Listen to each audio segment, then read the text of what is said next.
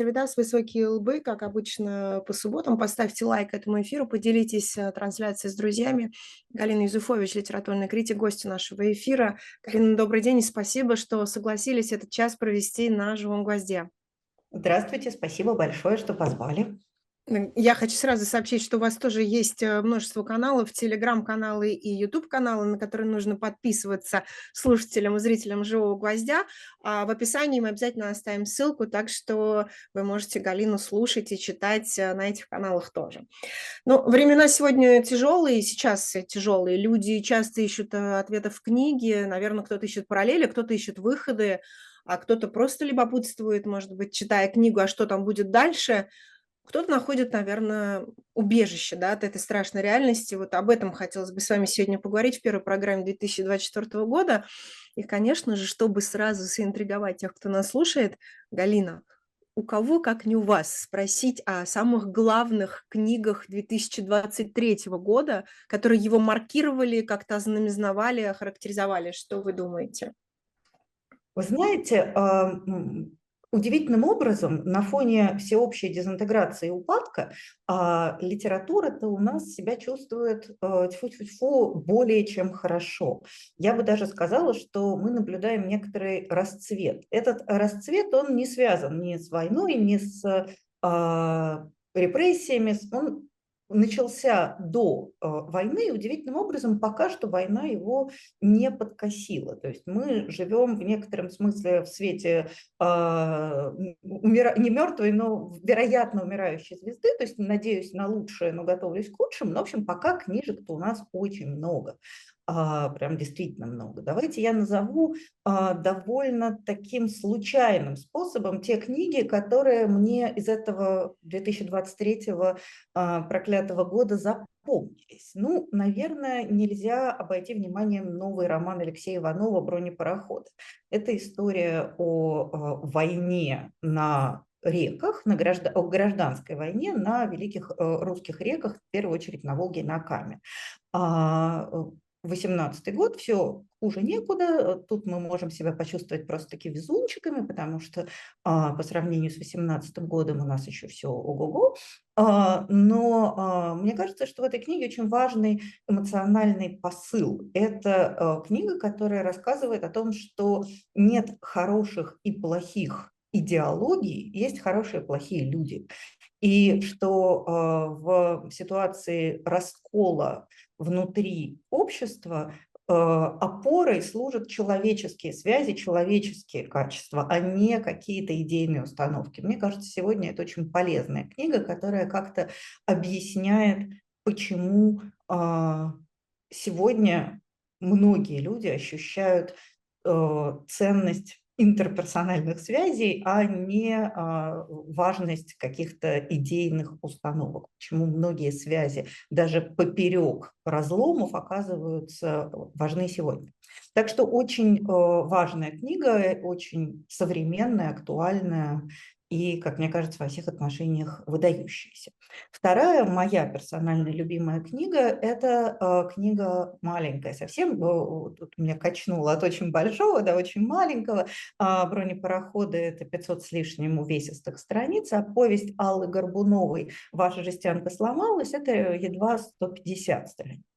И э, это удивительный текст, который состоит из э, буквально волшебства, как и вся проза Аллы Горбуновой. Начинается он как нормальная э, фантастика об искусственном интеллекте. Э, героиню выбирают для участия в неком эксперименте, в котором ей на ухо надевают специальную клипсу. Благодаря этой клипсе она входит в контакт с э, искусственным интеллектом по имени Елена, которая обладает свойством всеведения. Она может показать героине а, все, буквально все. То есть человек благодаря этому искусственному интеллекту может погрузиться в а, вселенское знание. И, на мой взгляд, а, зачем он абсолютно дезориентирует, потому что очень быстро это переходит в некоторую то ли поэзию, то ли наркотический трип, то ли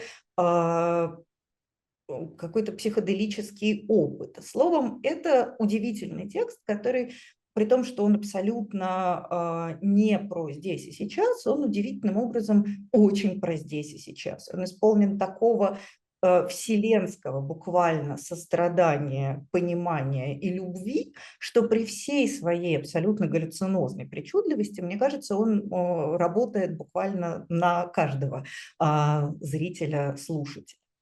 Еще одно важное событие – это выход на русском языке романа Хани Янагихары «До самого рая». Поскольку этот роман содержит в себе множество тем, которые сегодня в российском обществе табуируются а, на уровне законодательства, многие ожидали, что этот роман по-русски не выйдет. А он вдруг взял и вышел, и это, конечно, огромная радость и чудо, и это очень сложный, умный текст. Я думаю, многие помнят такую м, бьющую буквально под дых маленькую жизнь Хани Янгихары и ждут, конечно, такого же опыта от э, ее нового текста, текста, он другой. Это текст, который, как мне кажется, в первую очередь разговаривает с э, мозгом читателя, не столько с его э, рептильным мозгом, сколько с его префронтальной корой, буквально с его рациональным мышлением. Это действительно крайне интересная книга, собранная из трех отдельных историй.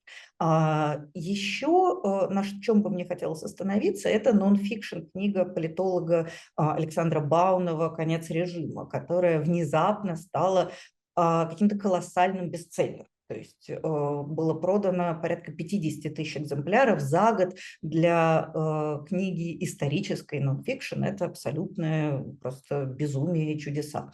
А, эта книга рассказывает о том, как закончились три традиционалистских европейских режима. Режим а, Салазара в а, Португалии, режим Франко в Испании и режим черных полковников в Греции. И понятно, почему люди так откликаются на эту книгу, потому что это книга, которая дает надежду. Она показывает, что даже самая скверная диктатура может закончиться относительно бескровно, может закончиться не глобальной катастрофой, как а, многим сегодня кажется, а может, а, что называется, раствориться в воздухе и смениться чем-то совсем другим и гораздо более человекообразным, даже если не совершенным. А, ну и давайте я назову еще одну книгу, которую просто мне хочется, чтобы ее заметили, потому что это тоже очень небольшая книга, и она дебютная, и такого рода вещи часто проходят незамеченными. Это маленький дебют а, молодой, совсем молодой, 23-летней писательницы Марии Нырковой, который называется а, «Залив терпения». Э, история такая очень понятная, молодая девушка а, по заданию буквально всей своей родни отправляется в а, Южно-Сахалинск, в город, в котором она родилась, но почти не жила. Она отправляется туда продавать доставшуюся от а, умершего родственника квартиру. И это путешествие оказывается для нее в некотором смысле путешествием и к самой себе, и к пониманию своей семейной истории. Она прослеживает свою семейную историю через историю женщин своей семьи. Это очень женский текст, э, не в смысле, что рассчитанный на читателя женщина, а в том смысле, что высвечивающий именно женскую позицию. И это важный текст о современности, о сегодняшнем дне, о том, как, грубо говоря, мы все попали в ту точку, куда попали, э, и как это эту ситуацию видит очень молодой человек, который при всем богатстве воображения не может почувствовать себя виновным происходящем. Если люди 30 плюс, по крайней мере, а то и 40 плюс, могут почувствовать какую-то свою вину и сопричастность тому э, кошмару, в котором мы все сегодня находимся, то э, очень юный человек э, счастливым образом избавлен от вины и в некотором смысле видит э, происходящее яснее. И мне кажется, что это очень важный текст, и в нем просто дышит талант, и мне бы хотелось, чтобы Марию Ныркову запомнили. И, э, что называется, я жду, э, что следующее она напишет. Это очень многообещающий дебют уходящего года. Но еще раз повторюсь, это такая довольно произвольная выборка. Тут можно коротким речитативом, короткой э, буквально бегущей строкой обозначить, что вышли замечательные книги Алены Алексиной «Суть вещи». Это странный триллер. Вышел очень достойный достойный, крепкий жанровый триллер, которого мы давно не видели на русском Шамиля Диатулина до февраля.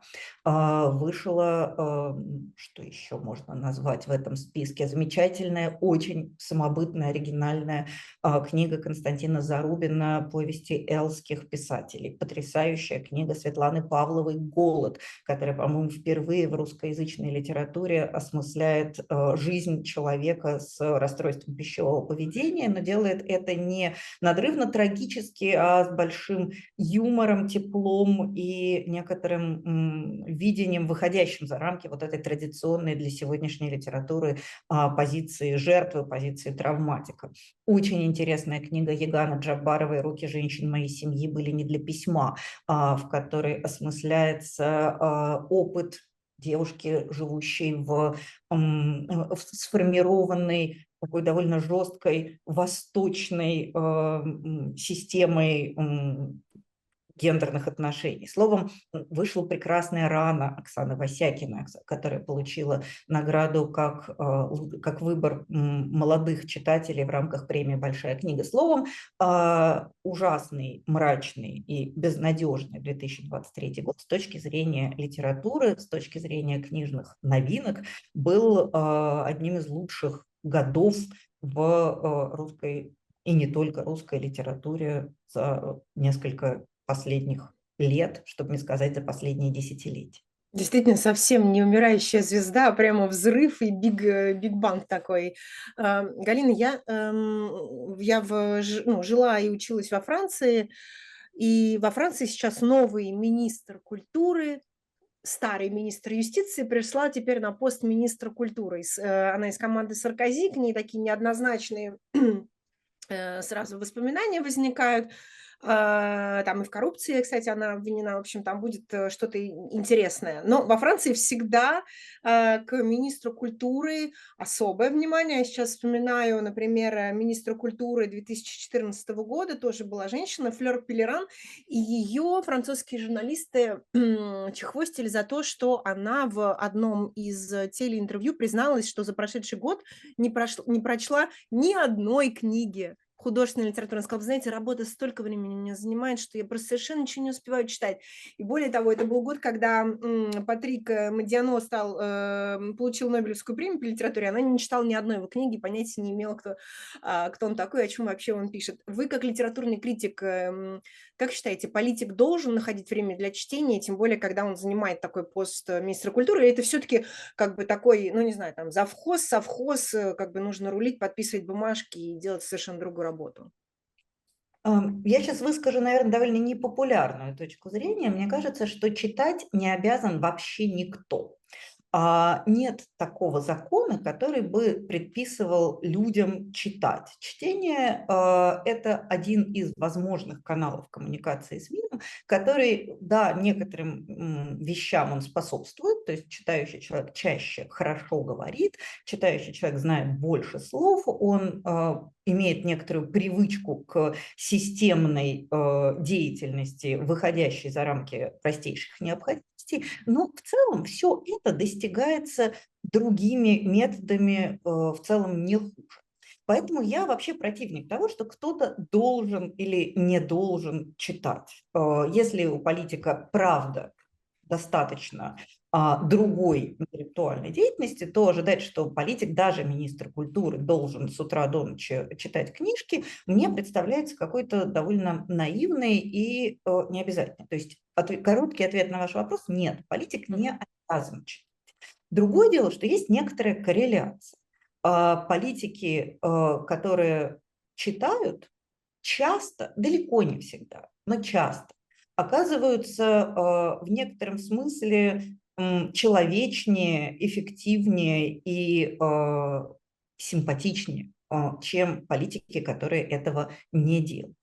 А, но я бы сказала, что это все-таки именно корреляция. А, нету такого, что как политик, который читает, будет лучше относиться к жителям той страны, в которой он занимается политической деятельностью. Более того, я вам скажу, что очень многие а, люди, которые занимаются политикой в России сегодня, которые в некотором смысле загнали нас в ту точку, в которой мы сегодня находимся, вполне читающие люди. Очень образованные. Представление о том, что Россией правят сплошь безграмотные упыри, оно абсолютно не обосновано. Многие читают помогло им это не очень, мягко скажем. То есть я бы сказала, что у политика есть много других важных обязательств чтение не входит в их э, список, но часто оказывается, не всегда, что чтение а, коррелирует с некоторым человеческим, с некоторой человекообразностью. Повторюсь, далеко не всегда.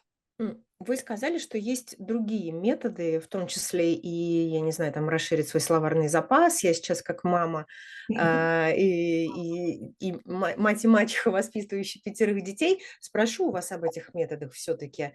А, дети, которые не читают, какими методами они могут обогатить свой там французский, русский, неважно какой язык? Ну, смотрите, сказать, что дети не читают, это неверное утверждение дети не читают в том смысле, который мы вкладываем а, в это понятие.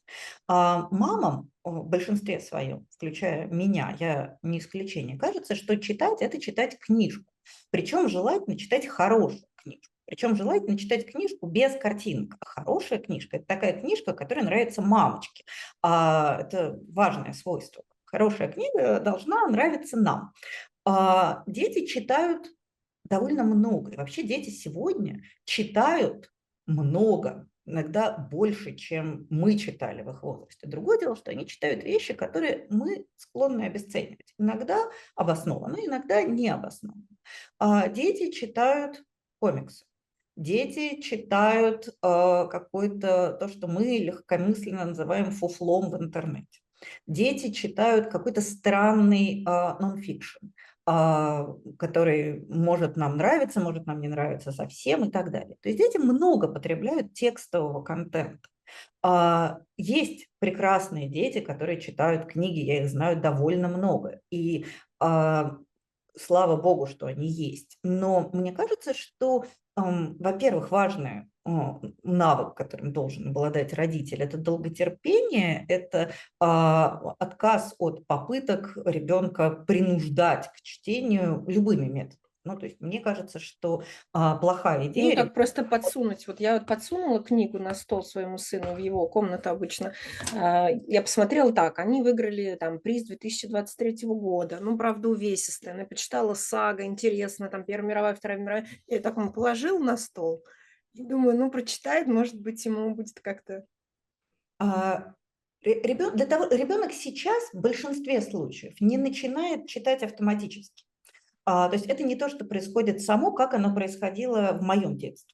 А, в 80-е годы, когда я росла, в конце 70-х, в начале 80-х, а, книга была безальтернативным источником развлечений. Никуда ты от нее не денешься, потому что мультики показывают 25 минут в день в хороший день хороший день, 15 минут один раз и еще 15 минут в «Спокойной ночи, малыши». Вот все, на что ты можешь рассчитывать воскресеньем в гостях у сказки. А во дворе ты уже поиграл, в мячик покидал об стенку, в резиночку попрыгал. Э, вечер наступил, темно, уроки сделал, и куда ты денешься, голубчик? Будешь ты читать. Поэтому читали гораздо а, э, этот был процесс, который в некотором смысле э, запускался очень многих детей автоматически, просто потому что не было альтернативы. А, и поэтому мы ну, вы, наверное, уже нет, потому что вы уже все-таки следующее поколение, у которого были а, разные варианты, но родители моего поколения немного младше, мы считаем, что это должно быть так же, как это было у нас. А, и а, мы считаем, что если это так не происходит, то с ребенком что-то неправ, неправильно, мы где-то облажались как мамы, нам нужно вложиться и что-то предпринять. Но на самом деле э, действительно сейчас ситуация другая, и ребенок выбирает из огромного списка доступных ему развлечений. И в некотором смысле важно помнить, что мы сами вложились в то, чтобы у ребенка был этот спектр развлечений. Мы сами хотели, чтобы у него было больше, чем 15 минут мультиков в день, чтобы у него было не только э, возможность покидать мячик в замусоренном дворе, мы сами хотели, чтобы у него было и кино, и э, видео, и э, пицца, и ролики, и путешествия, и познавательные лагеря, и э, сложные интересные игрушки, в том числе электронные игрушки. То есть мы э, сами этого хотели. И теперь мы удивляемся, почему наш ребенок не хочет с утра до ночи читать. В некотором смысле, если для нас это важно, если мы хотим, чтобы ребенок читал, то э, мы должны ему это продать. Мы должны не просто, как мне кажется, подложить ему книжку на стол, потому что, ну, лежит книжка на стол, лежит на столе, лежит какой-то кирпич, мешается. Э, что мы делаем с вещью, которая нам мешается? Скорее всего, мы ее, да, да-да-да, ровно это мы и делаем. Надеяться, что а, вместо того, чтобы переложить подальше, наша крошка эту книжку возьмет и начнет читать, ну, в общем, не очень много шансов. А, поэтому э, мы должны провести некоторую рекламную кампанию, а, сказать, рассказать ребенку, почему эта книжка огонь, а, почему она лежит близко к сфере его интересов, например. То есть, если ребенок читает а, комиксы о чем-то, то можно сказать, это знаешь, что есть еще книжка, которая похожа на твои комиксы, но только в ней больше букв, немножко меньше картинок. Ну, то есть мы должны вступить в взаимодействие. Еще раз повторюсь, это не в 100% случаев. Я знаю прекрасных детей, у которых это заводится само, без всякого понукания. Но это не то, на что мы можем по умолчанию рассчитывать. То есть, э, если мы хотим, чтобы ребенок читал, мы должны в это вложиться в 90, допустим, окей, в 80% случаев. А, но если мы видим, что наши усилия не приводят к результату, то можно, а, мне кажется, по этому поводу не убиваться, не а, списывать, не знаю, ребенка. У меня, я когда-то давно вела детский книжный клуб, ну, для подростков дети были 12-15 лет. И одна мама сказала мне, что ее ребенок ее мало читает и очень ее разочаровал. В этот момент я полезла на стенку, потому что что значит тебя ребенок разочаровал? Он тебя разочаровал тем, что он такой, какой он есть, что он хочет смотреть э, мемасики в интернете. Ну, что мы можем сказать? Если этого достаточно, чтобы разочароваться в собственном ребенке, то, возможно, это хорошая тема для обсуждения со своим психотерапевтом. А, словом, есть много разных способов. Если дитя с утра до ночи скроллит мемасики, то, наверное, родителю стоит обеспокоиться и приложить то самое усилие. Но если ребенок играет в сложные компьютерные игры с интересным лором, с необычной графикой, то это тоже заслуживает уважения. Если ребенок читает комиксы и графические романы, которые наш когда-тошний, прости господи, министр культуры э, Мединский назвал чтением для дебилов, а после чего огреб много хороших, добрых слов то это тоже заслуживает уважения. Если ребенок читает какую-то э, научно-популярную фигню, с нашей точки зрения фигню, это тоже заслуживает уважения. И а, все это в целом не то чтобы заменяет чтение, но а, отчасти позволяет решить те задачи, которые чтение имеет свойство решать. Мы прервемся на небольшую рекламу. Я позову всех слушателей «Живого гвоздя» на shop.diletant.media. Генри Киссинджер оставил после себя сложное и спорное наследие, но его вклад в мировую политику невозможно отрицать. Его прозвали гроссмейстером дипломатии, всемирным консультантом и внешнеполитическим гуром гуру, он добился ядерного паритета между США и СССР и остановил войну во Вьетнаме и получил Нобелевскую премию мира.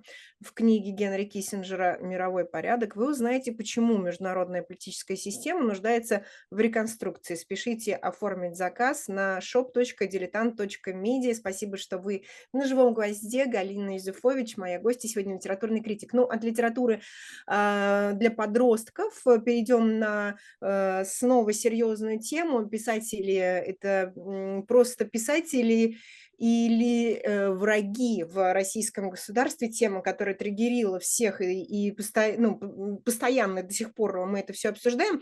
Э, книги с политической направленностью попадают под запрет в России.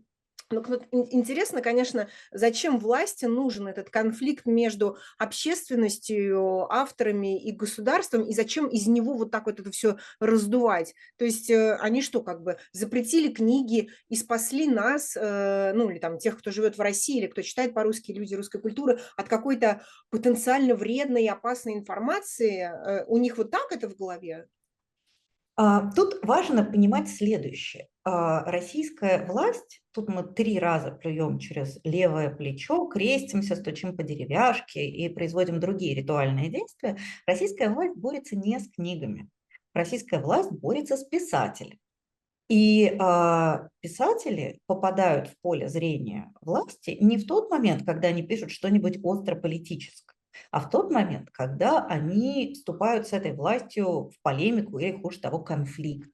Поэтому э, понятно, что Борис Акунин, э, ныне признанный экстремистом, террористом и чертом лысым в ступе, э, на самом деле писатель довольно нейтральный. То есть э, понятно, что в его книгах проявляется его, скажем так, либеральный взгляд на мир, но э, это книги, не призывающие к э, свержению власти насильственным путем, не пропагандирующие нетрадиционные сексуальные отношения, ничего вообще ужасного с точки зрения российской власти в них нет.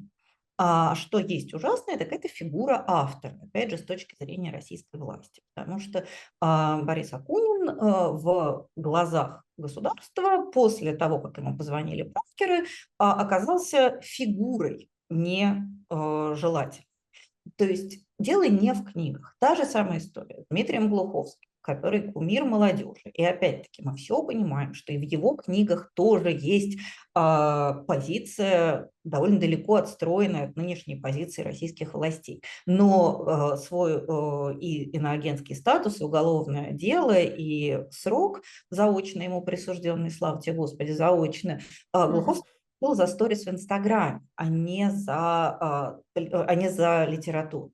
Дмитрий Быков а, вообще в своих литературных высказываниях, в своих книгах никогда не пишет о современности. И Понятно, что мы можем там достроить какую-то аналогию и предположить, что роман «Июнь», он на самом деле не о той войне, а об этой войне. И ну, этот роман написан пять, по-моему, лет назад или шесть, задолго до войны. Все-таки, простраивая эту аналогию, мы совершаем некоторое насилие. Мы же можем предположить, что «Война и мир» – это тоже аллегорический рассказ не о Наполеоне, а о нынешней войне. Понятно, что и то, и другое будет огромной натяжкой совы на глобус. То есть, э, что же триггерило преследование репрессий в адрес Дмитрия Быкова? Опять же, его публичные высказывания. А, то есть, пока что для того, чтобы а, государственные органы в России возбудились и начали преследование того или иного писателя, нужны какие-то внешние факты. Даже несчастный комикс про голубя Геннадия, который э, пострадал якобы за пропаганду нетрадиционных отношений, на самом деле э, триггером послужило то, что одна из его авторок, она э, украинка и высказывалась, э, соответственно, в поддержку Украины. Это, очевидно, послужило спусковым крючком. То есть, повторюсь, э, пока что цензурируют у нас не книги, а писатели. Есть, конечно, трагическое и значимое исключение. Это книги, в которых затрагивается ЛГБТ-проблематика.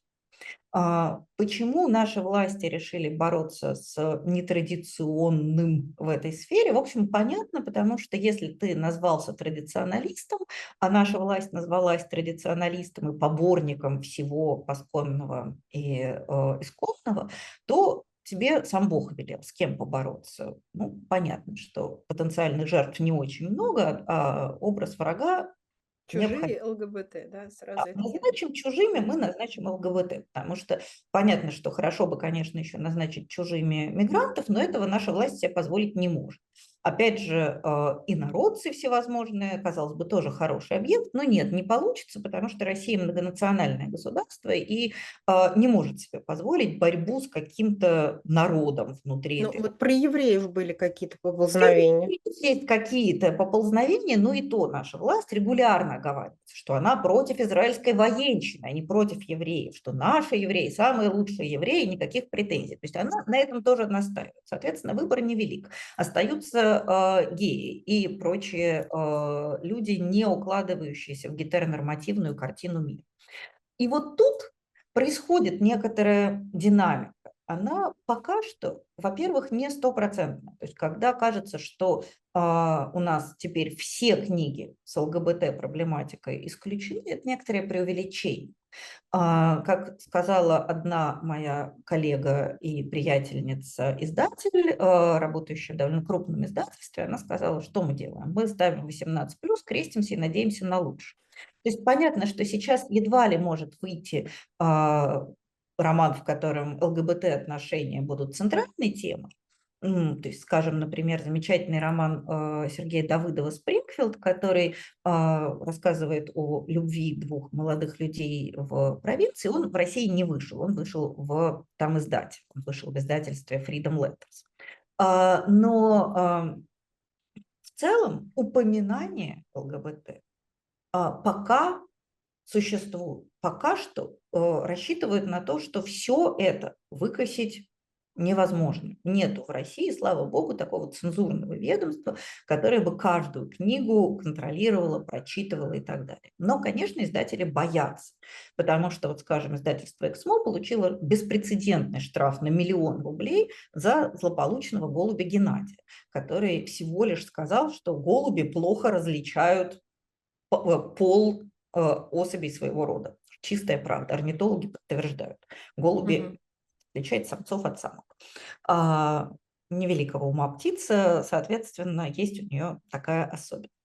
Вот. Вам тоже, вам же тоже досталось, по-моему, от патриотических блогеров за то, что вы э, вспомнили книгу «Лето в пионерском галстуке» и сразу же там сказали, ах, это там нетрадиционные пионеры и так далее. Тоже, то есть это любое упоминание, э, а, все это какая-то какой-то взрыв. Не любое. Не любое. Не любое. А, Лето в пионерском галстуке стало жертвой э, деятельности конкретно писателя Захара Прилепина, который, а, которого оскорбило что? Его оскорбило не то, что мальчики геи, а то, что мальчики геи и пионеры, поскольку а, в его картине мира на фоне красного знамени двум юношам целоваться нельзя, а если на юношах еще и надеты, дай бог, пионерские галстуки, то это же просто глумление на цветы. То есть триггернуло вот это. Mm-hmm. Мы всегда знаем, что именно триггернет, какой, в какой точке э, находится э, какой-то нервный центр у э, бесконечного количества гонителей э, всего нетрадиционного. Но в целом это все-таки пока репрессии точечные. Mm-hmm. И Понятно, что издатели боятся, издатели э, стараются каким-то образом избегать этого, издатели э, идут на некоторые переделки, на компромиссы, но сказать, что прям это все полностью исчезло, нет, нельзя еще несколько миллионных штрафов, и издательства, конечно, будут еще более осмотрительны. Но пока что государство рассчитывает на вот именно на запугивание, на самоцензуру, а не на прямое цензурное э, воздействие. Галина, вот вы сказали про случай с Борисом Акуниным, но мало того, что э, вот история с пранкерами, но он все-таки основатель, сооснователь фонда «Настоящая Россия», который э, бро, борется с путинской агрессией, собирает деньги на украинских беженцев. Эти деньги украинским беженцам доставляет, конечно, э, в глазах э, власти он становится террористом. А вот смотрите, если мы говорим, что... Извините, можно я да. на секунду вас да, прерву? Фонд э, «Настоящая Россия» существует с марта 2022 года. Верно. И полтора года никого это не беспокоит. Почти... Ну, его запретили сайт, запретили, сделали потом иностранными я агентами. Я да, имею в виду, что э, это не сказалось на судьбе Бориса Акунина.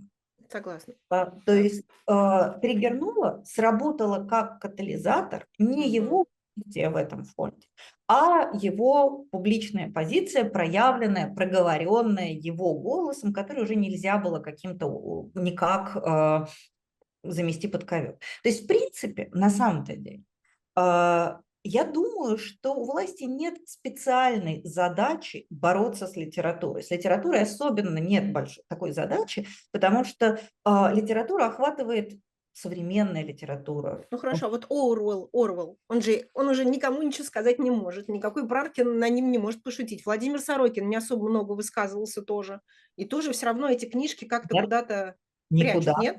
Не прячут? Нет, нет. Владимир Сорокин опубликовал новый роман «Наследие», вышел в декабре в издательстве корпус продается везде. А, самые пугливые книжные магазины могут положить его куда-нибудь на не самое видное место. Но это предел примерно э, цензурных гонений. Нет, и Оруэлла сколько хочешь. В прошлом году этого Оруэлла продали 450 тысяч экземпляров, а, что само по себе беспрецедентный тираж. Нет, пока Опять же, тут главное слово – это «пока», а, которое работает как кольцо царя Соломона и в хорошую сторону, и в плохую сторону. И это пройдет. То есть мы не знаем. А пока так. Владимир Сорокин, именно потому что Владимир Сорокин не выступает с громкими публичными высказываниями, такими, которые бы услышал даже самый а, глуховатый российский человек, а, то поэтому некоторые второстеп, второ, третьи, четверостепенные а, Z-активисты, конечно, беспокоятся, но пока что это не приводит ни к каким репрессиям и давлению. Можно это изменить. То есть а, с книжкой Орвелла можно, можно выходить с замятиным, а, ничего страшного случиться не должно. 450 тысяч экземпляров Оруэлла продано за 2023 год, посчитала моя коллега Наталья Ломыкина для э, журнала Forbes. Вот угу. цифра.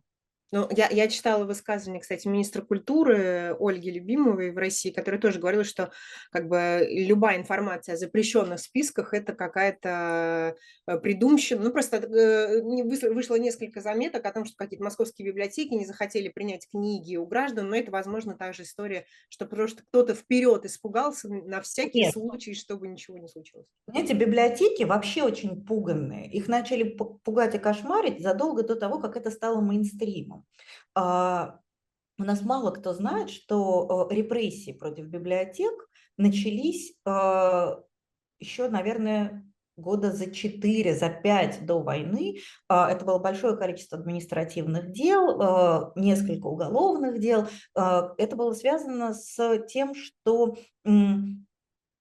библиотеки не всегда успевают должным образом разметить и переместить в особое хранилище книги, которые признаны экстремистскими материалами. И Центр Э очень любил э, охотиться на такого рода случаи, потому что понятно, что в библиотеке экстремиста ловить гораздо приятнее, чем в какой-нибудь подворотне, какого-нибудь скинхеда агрессивного. Вот, поэтому как бы э, библиотеки, да, боятся, издатели боятся, потому что вот Эксмо получил свой штраф на миллион рублей. Эксмо очень большой, такое, оно выдержит этот штраф. Но а, а маленькое издательство после такого штрафа просто не встанет. Книжная отрасль бедная. А, и а, понятно, что для них такого рода штрафы – это абсолютно что-то неподъемное. Они боятся.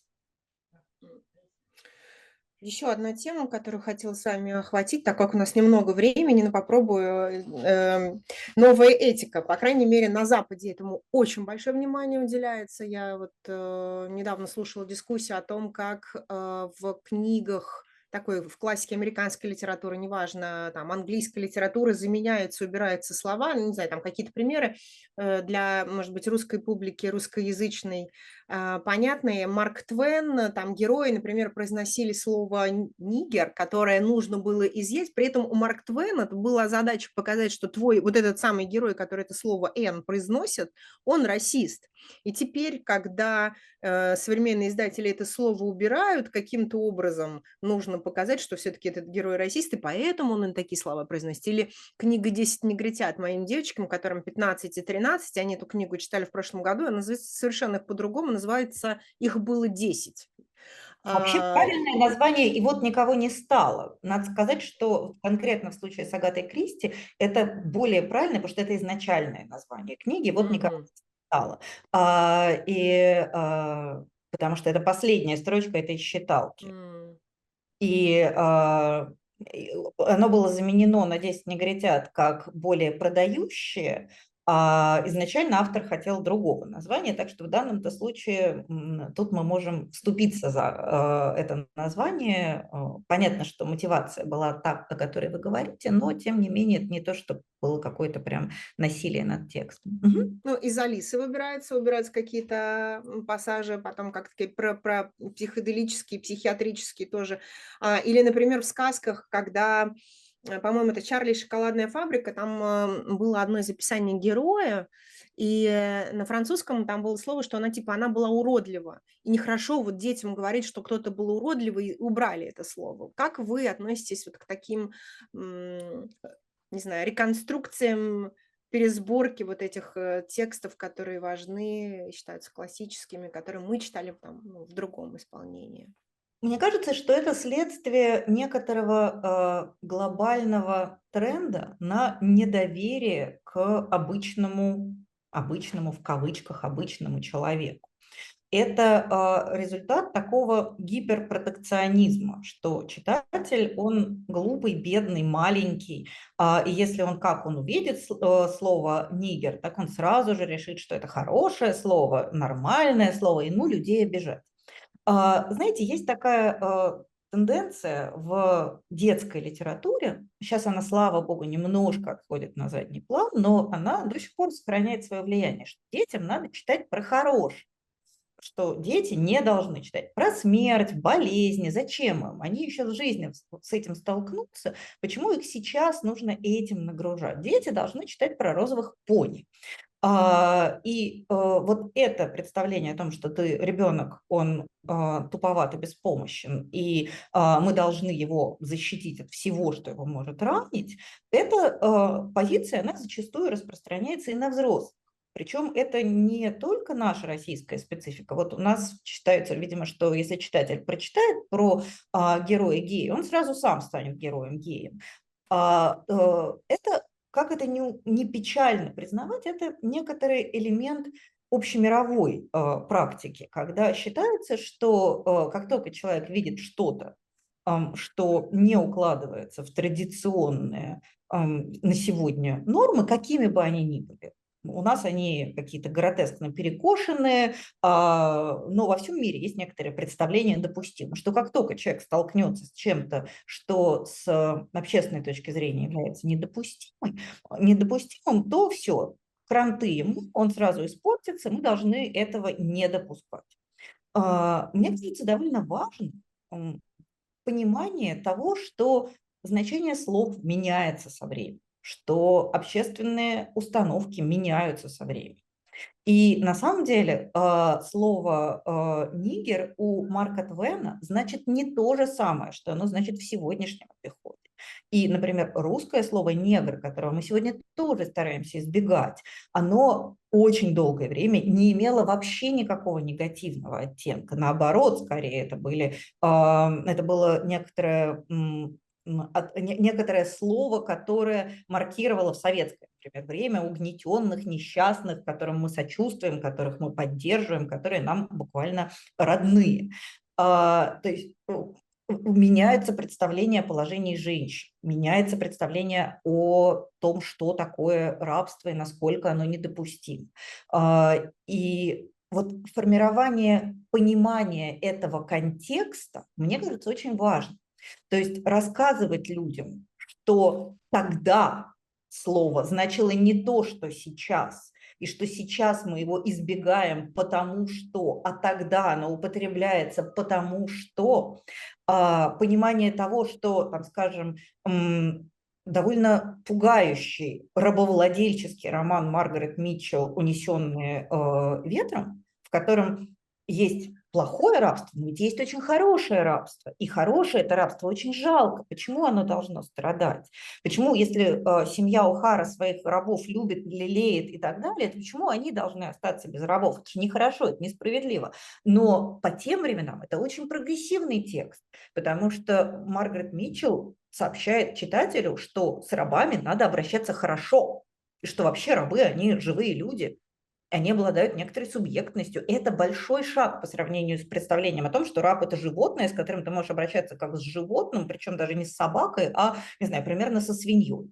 А, что это прогрессивно, что мы с тех пор проделали еще большой путь. Но э, вот э, мне кажется, что формирование контекста – это гораздо более трудоемкая, затратная вещь. Это сложно, это требует усилия. А поменять слова – это кажется простым решением. А, поэтому я, конечно, отношусь к этому без энтузиазма. Но тут я тоже считаю своим долгом отметить некоторую разницу между тем, что происходит а, на Западе с подобного рода новой этикой, и тем, что происходит в России. Потому что очень часто а, говорят, ну вот у них же запрещают то-то и то-то, и вот у нас запрещают то-то и то-то. Я без энтузиазма, повторюсь, отношусь и к новой этике, к культуре отмены, но важно помнить, что и то, и другое – это издержки демократии это издержки э, того, что общество наделено субъектностью, что общество имеет право чего-то не хотеть, что-то осуждать. Общество тоже не абсолютно верно действует во всех случаях. Очень часто оно действительно творит какую-то фигню. Но э, одно дело – общественное порицание, каким бы оно ни было дурацким. И совсем другое дело государственные репрессии, которые происходят в России. То есть а, то, что а, нам не нравится в западной культуре отмены и, и в западной а, вот этой демонстративной, агрессивной новой этике, это издержки демократии. То, что мы видим, это издержки совершенно других вещей, и не нужно, как мне кажется, а, их уподоблять друг другу. Ну, совершенно, что, чтобы закрыть тему, совершенно такой смешной, на мой взгляд, пример. А, может быть, как раз он вас э, не рассмешит, но меня очень потешила история про то, как Белоснежку поцеловали без ее согласия, и потом вернулись к истокам, а на самом-то деле уже эту сказку изменили, на самом деле он ее не поцеловал, а там было сексуальное насилие, когда она пробудилась, у нее был ребенок, и вот э, поэтому давайте-ка все перепишем и изменим. А, да, ничего хорошего в этом нету, а, ничего разумного в этом нету. Да, было бы хорошо, чтобы детям сообщали, что тогда это считалось приемлемым, а сейчас у нас так люди не делают. Почему? Потому что а, человек а, обладает правом контроля за собственным телом, но тогда люди этого еще не понимали, и э, это очень полезное понимание. Его, мне кажется, необходимо формировать, но, повторюсь, на мой взгляд, в большинстве случаев, в 90% случаев, прочитавший Белоснежку ребенок не сделает вывод, что надо целовать а, без согласия. А люди в среднем гораздо умнее, чем склонны о них думать, будь то государство, будь то общество. И никакой а, художественный объект не влияет настолько напрямую. Белоснежка не провоцирует сексуальное насилие сексуальное насилие провоцирует совсем другие вещи. Мы это прекрасно знаем. Агрессивные компьютерные игры не провоцируют насилие. И представление о том, что нужно защитить от всего, что не соответствует нашим сегодняшним нормам, оно довольно дурацкое. У нас остается, последний, остается 15 последних минут, и эти 15 минут с Галиной Юзуфович хочу, я хочу, хотела бы посвятить а, таким темам, как русские особенные, самые читающие, вашему проекту для букмейта. И если можно, в конце как раз дать а, еще пару рекомендаций на грядущий год уже, что нужно было бы прочитать. А, нет, чтобы вы посоветовали, конечно, я поняла, что читать никому не нужно, мы так никого не заставим, но чтобы можно было бы почитать тем, кого это интересует. Ну, вот такая тема, мы, мы с вами практически одно поколение, у нас, ну, есть разница, конечно, но небольшая, но мы помним эту фразу «мы самые читающие», «русская литература великая», «русский, великий русский писатель», прям такие там великие русские композиторы, конечно, там Великая Отечественная война. Вот по-вашему, это э, выражение самая читающая страна в мире, это вообще откуда это пошло и правильно ли так было думать или да, ну заставлять людей так считать? Как мы знаем, выражение это пошло из публикации, по в журнале «Коммунист» А в полном виде оно выглядит, что самое читающее в сфере какой-то политической э, и партийной литературы. То есть на самом деле это высказывание, от которого отрезали вторую половину, как это часто случается, там, не знаю, как у нас многие пословицы фигурируют в порезанном виде. Как мы, например, знаем, что ума палата, которая у нас сейчас выглядит как позитивное утверждение, вторая половина этой пословицы «да ключ потерян». А, или, например, «два сапога пара» и «оба левые». А, то есть э, у нас пословицы существуют зачастую в порезанном виде, и вот это несчастное выражение тоже существует в порезанном виде. А, в России, в Советском Союзе читали много, в России читают мало, в России читают меньше, чем в читают в мире, а, и тому есть множество причин, в том числе исторических и политических и культурных, а современная Россия читает меньше, чем современная, не знаю, Германия или современная Великобритания или современная, а, современный Китай, например. Китай очень читающая страна, у них чтение остается объектом высокого престижа, поэтому читают очень много, это престижное занятие.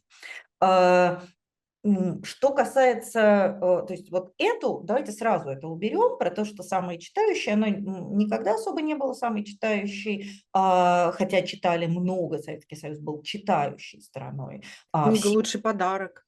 Книга «Лучший подарок», потому что их было трудно достать, а, их не хватало, существовал книжный дефицит, существовал большой дефицит э, медиа, книга зачастую выполняла функцию не художественную, а медийную, а, она была способом осмысления каких-то вещей, способом проговаривания каких-то вещей, которые нельзя было проговорить другими способами а, для советского времени литература была аномально свободной областью, несмотря на все цензурные ограничения. Она была свободнее, чем кино, она была свободнее, чем театр, то есть она была а, такой отдушиной для многих людей. Конечно, она в этом качестве очень многих привлекала.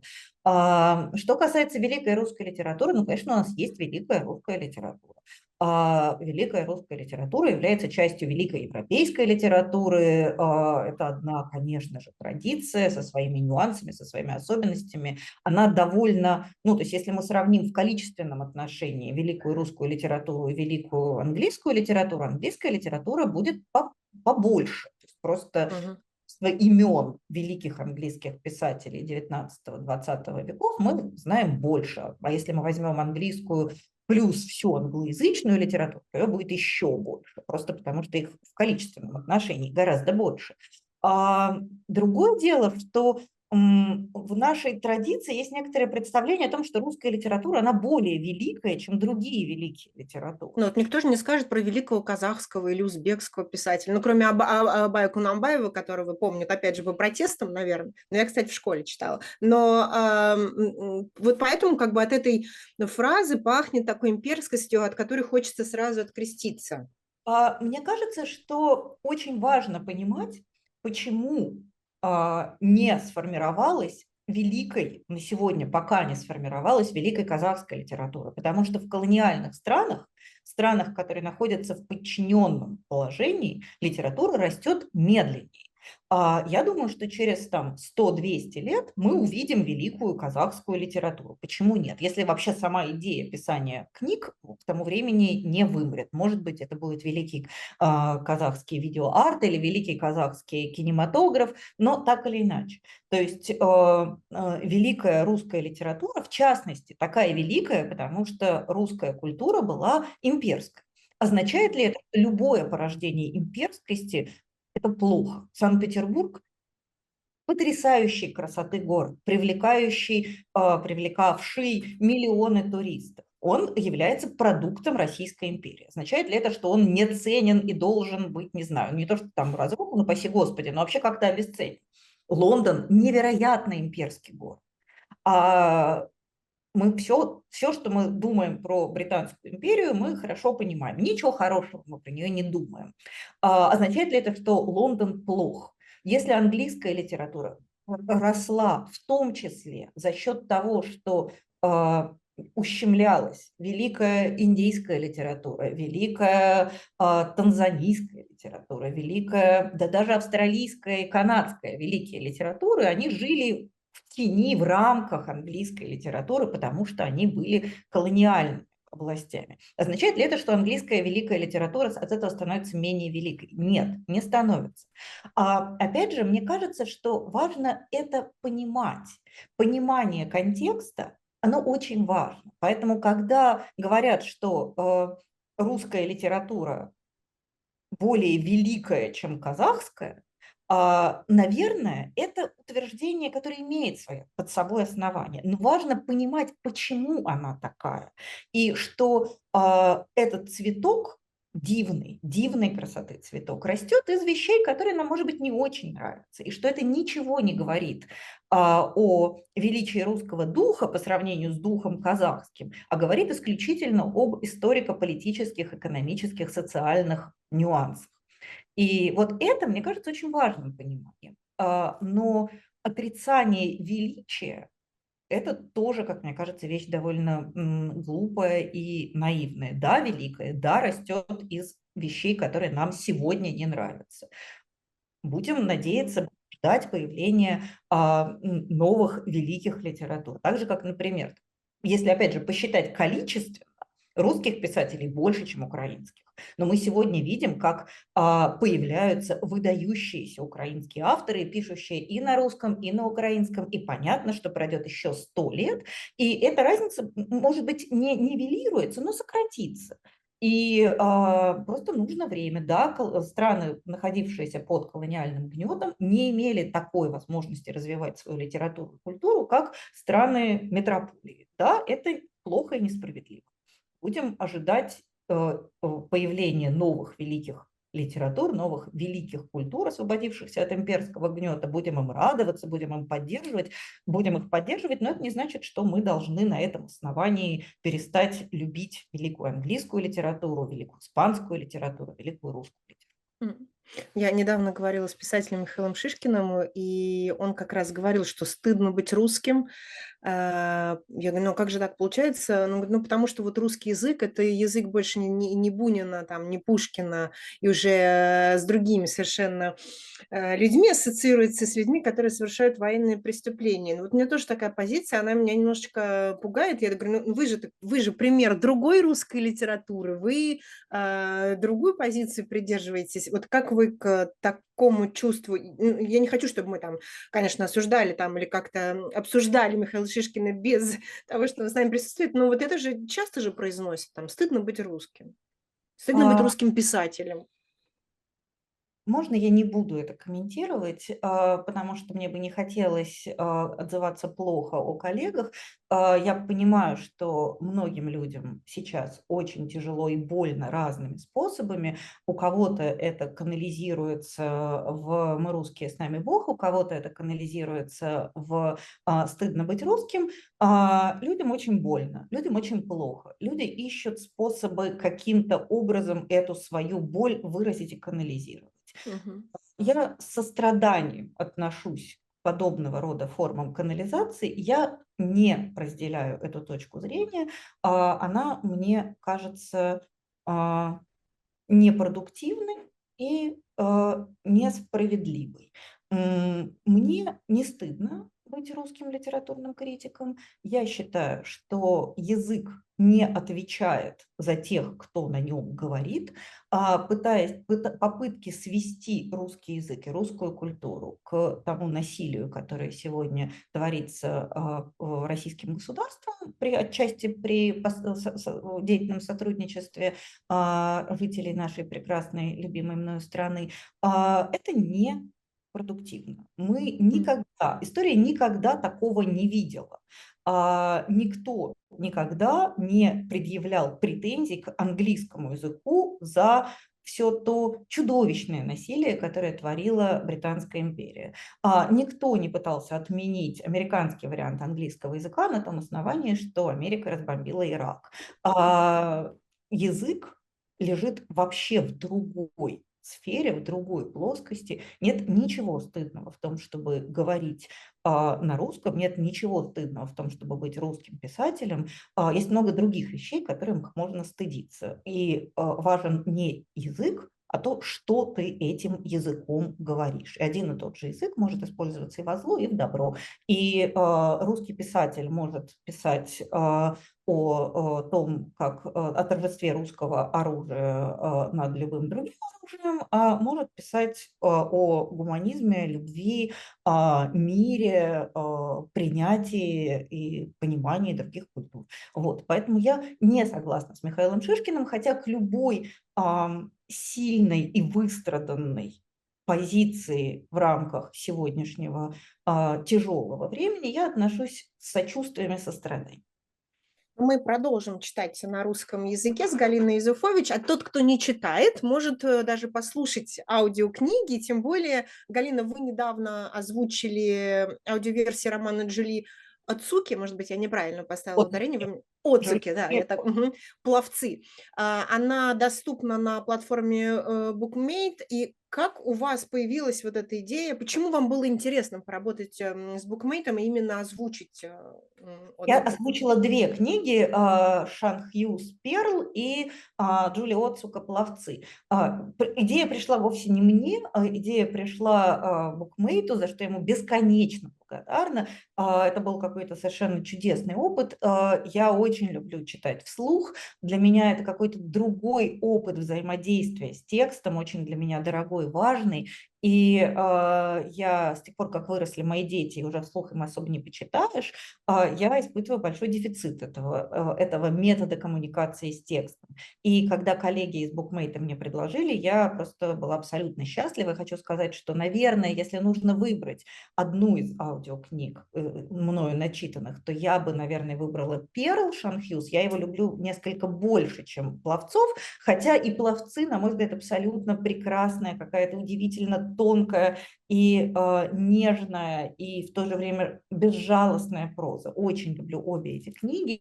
Э, идея была не моя, идея была Мейта. Э, я была счастлива поучаствовать э, в этом безобразии и э, живу надеждой, что меня позовут прочитать еще что-нибудь чтение. Надеюсь, нас на, букмейте нас услышали, и да, тоже обязательно... Машу вам ручкой. Да, да, обязательно скачивайте и слушайте. А, ну и как э, мы обещали, под конец нашей программы. Можно ли, Галина, получить у вас рекомендации по поводу книг, может быть, вот этого нового года, который начинается, чтобы вы посоветовали нам э, прочесть, Давайте купить, я... отложить? Давайте я назову буквально два две книги, которых очень жду лично я. А, это, во-первых, это роман Абрахама Вергезе, который называется, по-английски называется Covenant of Water, по-русски он, по-моему, будет называться а, то ли «Союз воды», то ли а,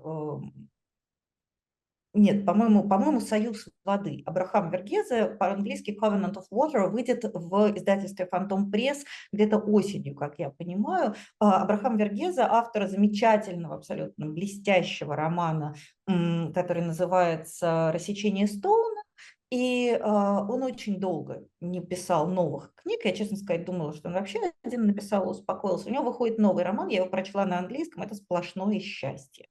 Это действительно вот такой идеальный роман, который, э, как мне кажется, э, спасет и согреет любого. Большая, полнокровная семейная сага с, в индийских декорациях, очень а, много медицины, поскольку Абрахам Вергезе врач а, с мировым именем, кстати.